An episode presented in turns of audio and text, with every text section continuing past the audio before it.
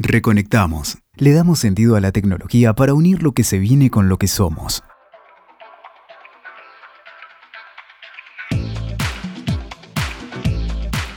Estamos en un nuevo podcast de Reconectamos. En esta oportunidad, bueno, estamos eh, Ricardo Zucate, Hola, ¿cómo andás, Ale? Fede Regueiro Hola, ¿qué tal? Bienvenidos a todos. y quien les habla, Alejandro Marticolena. En esta oportunidad vamos a hablar de otro tema bien tecnológico, eh, de que no sé si es tan conocido como el de otro podcast que grabamos que era inteligencia artificial. En este caso vamos a hablar de realidad aumentada.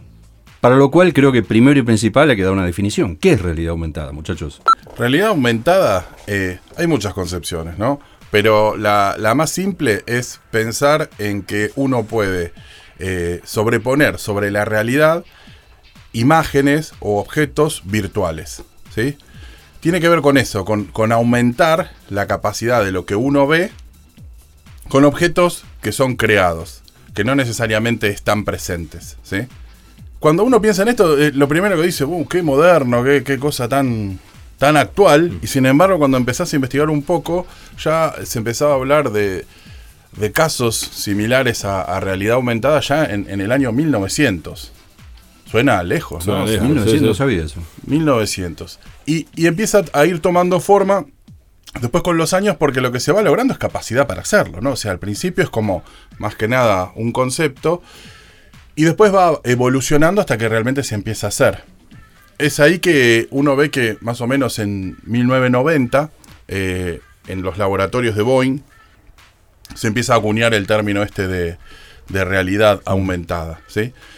Que en realidad es un concepto mucho más amplio, porque realidad aumentada es un subconjunto de otro tipo de, de análisis que se hace sobre la realidad que se llama realidad mixta. Ujú. ¿Habían escuchado hablar de realidad mixta? Yo no. Un poco, un poco. Ahí, re- realidad mixta lo que busca justamente va desde la realidad pura hasta la realidad virtual. Y en ese camino va pasando por la realidad aumentada y por la virtualidad aumentada. En todos esos procesos lo que se va haciendo es yendo tal vez del escenario más puro, que es lo que uno ve, e implantando cada vez más objetos virtuales. Esos objetos virtuales llegan a un punto en que el 100% de lo que uno ve es virtual. De ahí vamos, desde la realidad hasta la, eh, lo que sería la realidad virtual. Sí, ahí lo- los cambios principales que se dieron es. En realidad, en realidad virtual vos tenés todo recreado. O sea, vos es como lo que se puso de moda esto del casco virtual o, Claro, o el celular.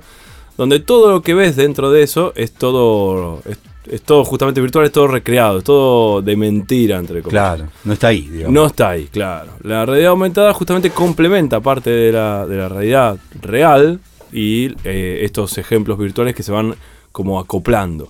Mismo necesitas un dispositivo para poder realizarlo, que también por eso creció mucho últimamente. O sea, el dispositivo hoy por excelencia es el celular. Ahí Exacto. ya- para, para que quede claro, llamemos realidad a lo que uno ve, ¿no? O sea, Claro. muchas veces ese, ese es el primer impacto. Pero también se considera como realidad aumentada cuando empieza a hacer una actividad mucho más inmersiva y ya empezás a involucrar temas de, de- de olores, de tacto, ¿sí? O sea, lo que busca es una inmersión en donde hay una mezcla de objetos reales y no reales. ¿Y qué, qué usos tiene hoy, por ejemplo, la realidad aumentada? de, tenés normalmente, es, es una de estas tecnologías que, que le cuesta un poquito salir, ¿no? Pero que vos ves y todas las compañías están invirtiendo. Todos invierten y todos ven, pero es como que hay todavía un poquito complejo cómo implementarlo porque siempre depende de un dispositivo, ¿sí? Y ese dispositivo mayoritariamente es algo así como un tipo de casco o de anteojo que cuando uno lo quiere usar diariamente es bastante incómodo pero de a poco se van adaptando eh, eh, esto, a, lo que es la, la fo- la forma humana y a este uso diario y van logrando algunos avances. Sí, yo creo que los ejemplos más clásicos hoy están en, por el lado de marketing eh, o hasta ciertos tutoriales donde vos te instalás la, la aplicación de la compañía y entonces suponete, tengo que cambiar o revisar el aceite del auto. Vos podrías con la aplicación de la compañía revisar tu auto, enfocar tu auto y cuando abrís el capó te estaría explicando dónde tenés que ir para tal cosa o qué tendrías que ver para tal otra. Entonces estás complementando tu parte real del auto que vos estás viendo y mediante el celular o la aplicación te estarías dando todas las indicaciones para poder hacer lo que tengas que hacer. Eh, después también tenés cosas, por ejemplo, mostrar productos que no los tenés físicamente. Suponete que tengas eh, autos y quieras cambiarle el color. Bueno, podrías cambiarle el color a un auto, vos lo estás enfocando y le cambias el color al que te gusta. Entonces podés ver cómo queda. Tenés una apreciación de eso. Eh, celulares que no tengas en stock, cosas así, esos son muchos ejemplos más cotidianos. Después juegos, obviamente, Sí. ese tipo de cosas es, es muy común. Me hiciste pensar, justamente en estos días vi un video que, que, bueno, mostraban el caso de un de un, eh, un- un- una casa, eh, digamos, hipertecnológica en Japón también. Estuve viendo muchos videos de Japón últimamente y mostraban que en, es- en esa casa, por ejemplo, tenían como una especie de una, una pared eh, que se transformaba en una gigantesca pantalla.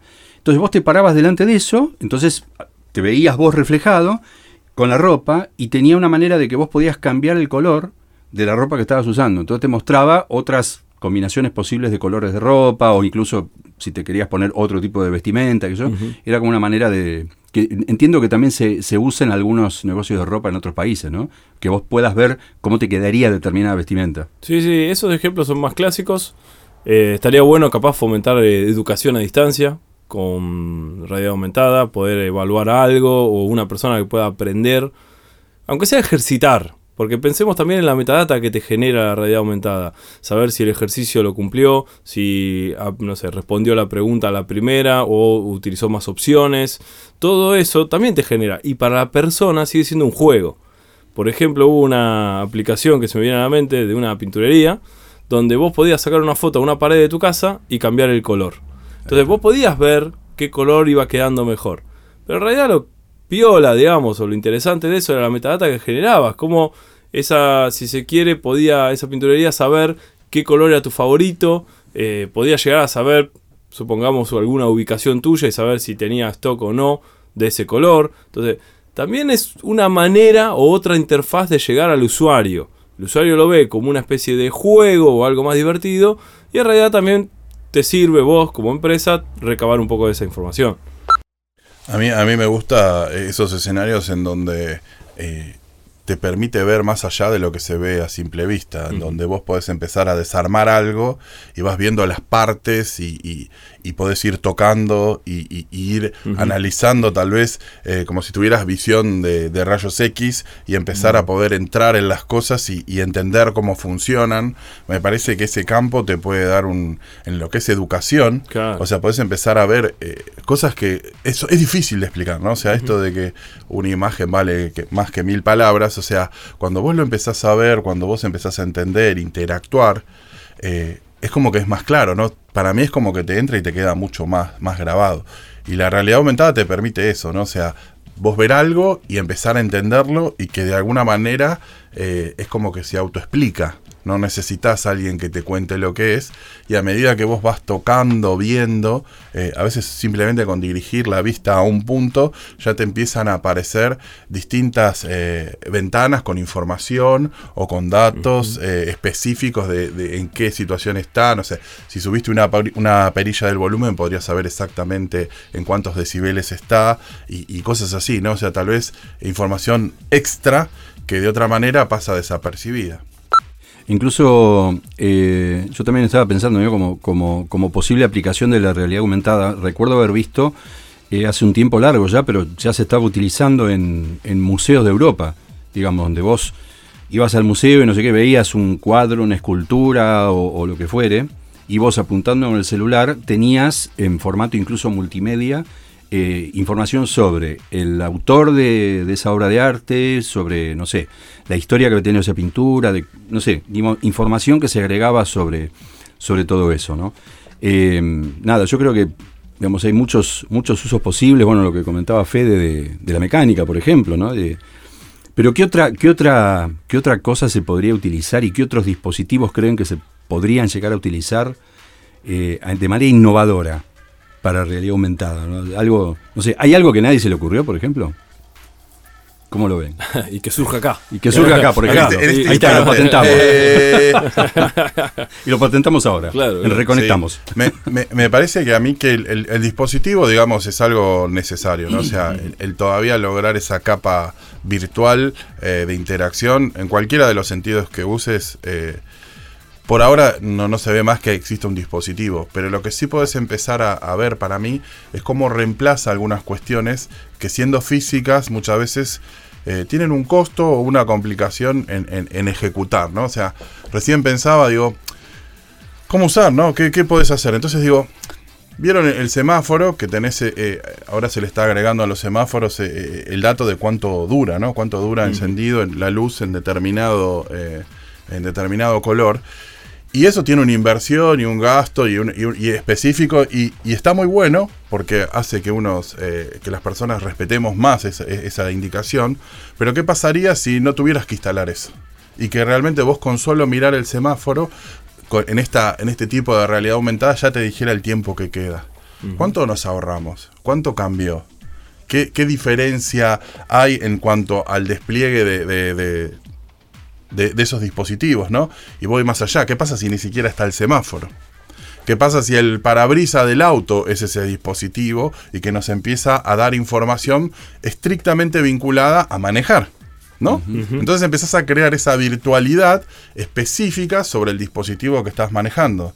Entonces ahí empezás a decir, ok, mira, no, ya no necesito intervenir las calles o las calles pueden ser eh, más cómodas. A veces uno eh, eh, se terminan haciendo adaptaciones para que usen las personas, pero muchas veces están condicionadas para que las usen los autos, ¿no? O sea, eh, ¿qué pasa si empezamos a generar todas esas capacidades eh, que, están asociadas a donde vos estás eh, parado, ¿no? O sea, el auto ahora es tu dispositivo y te empieza a dar información aumentada sobre la calle y ya no tenés que modificar... el urbanismo que hiciste, tal vez pensando en las personas, ahora, ahora tal vez pensando en las personas y no tanto en los autos. ¿No? O sea, me parece que tal vez ese, ese, ese uso todavía no está explotado. Sí, yo buscaría trabajar en el del dispositivo. O sea, hoy el dispositivo por excelencia sigue siendo el celular, pero, pero capaz el celular ya es viejo o no, no es el mejor dispositivo para eso. Capaz, como dice Ricardo, el auto.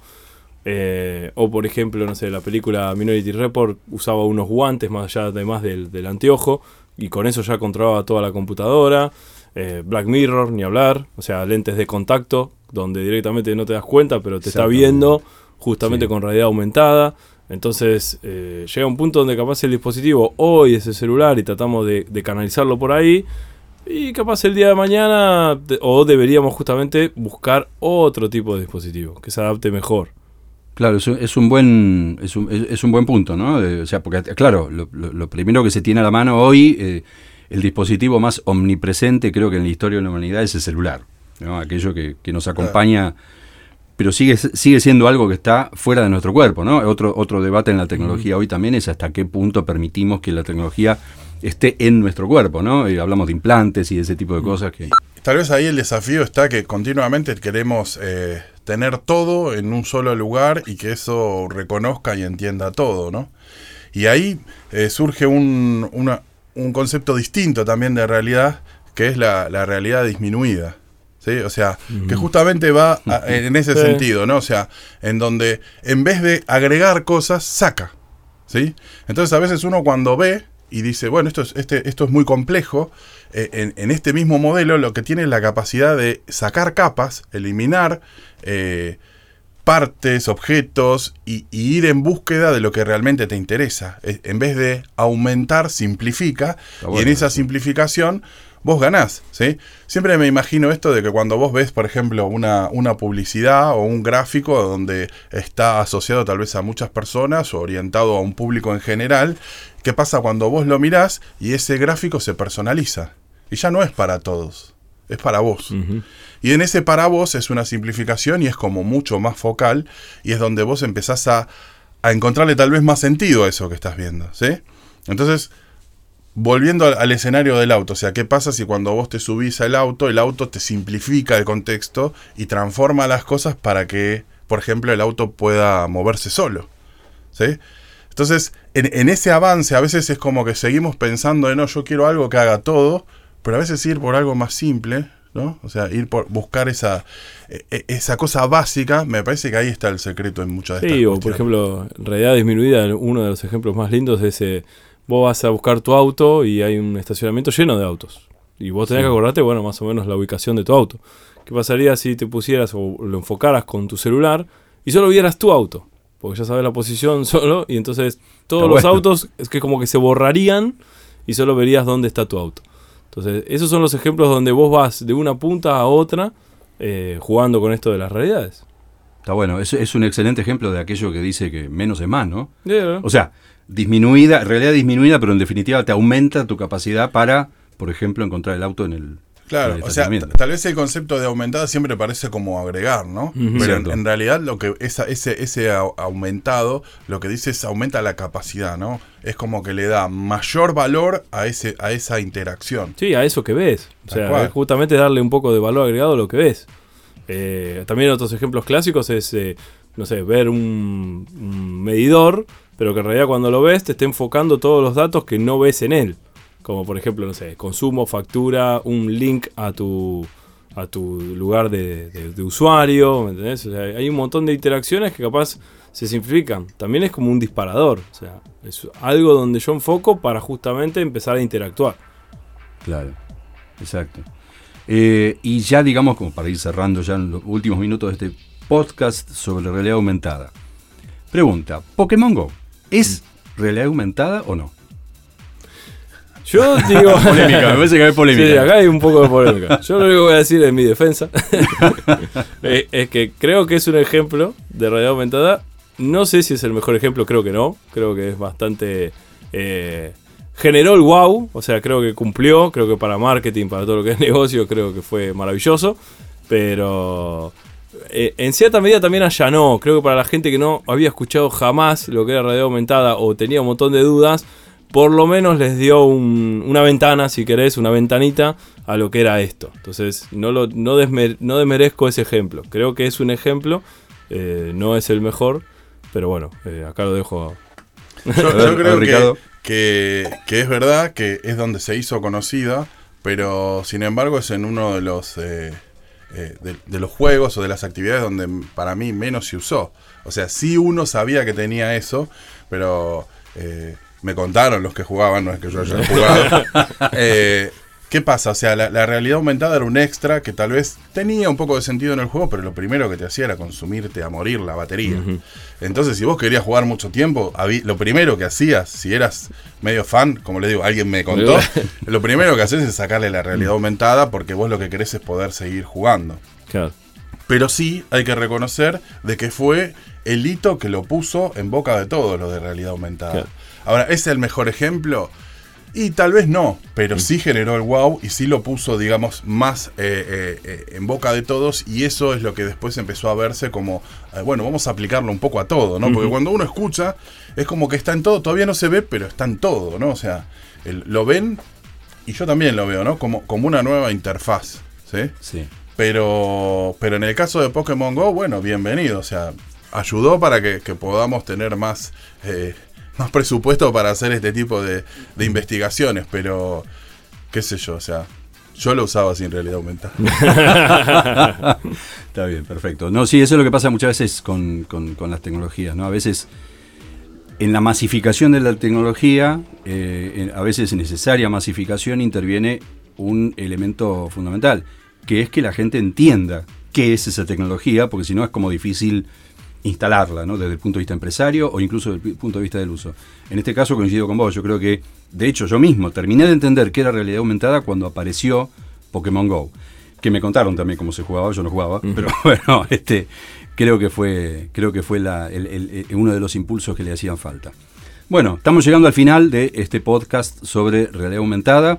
Eh, gracias por la participación. Nos vamos a volver a encontrar a en un próximo podcast en Reconectamos.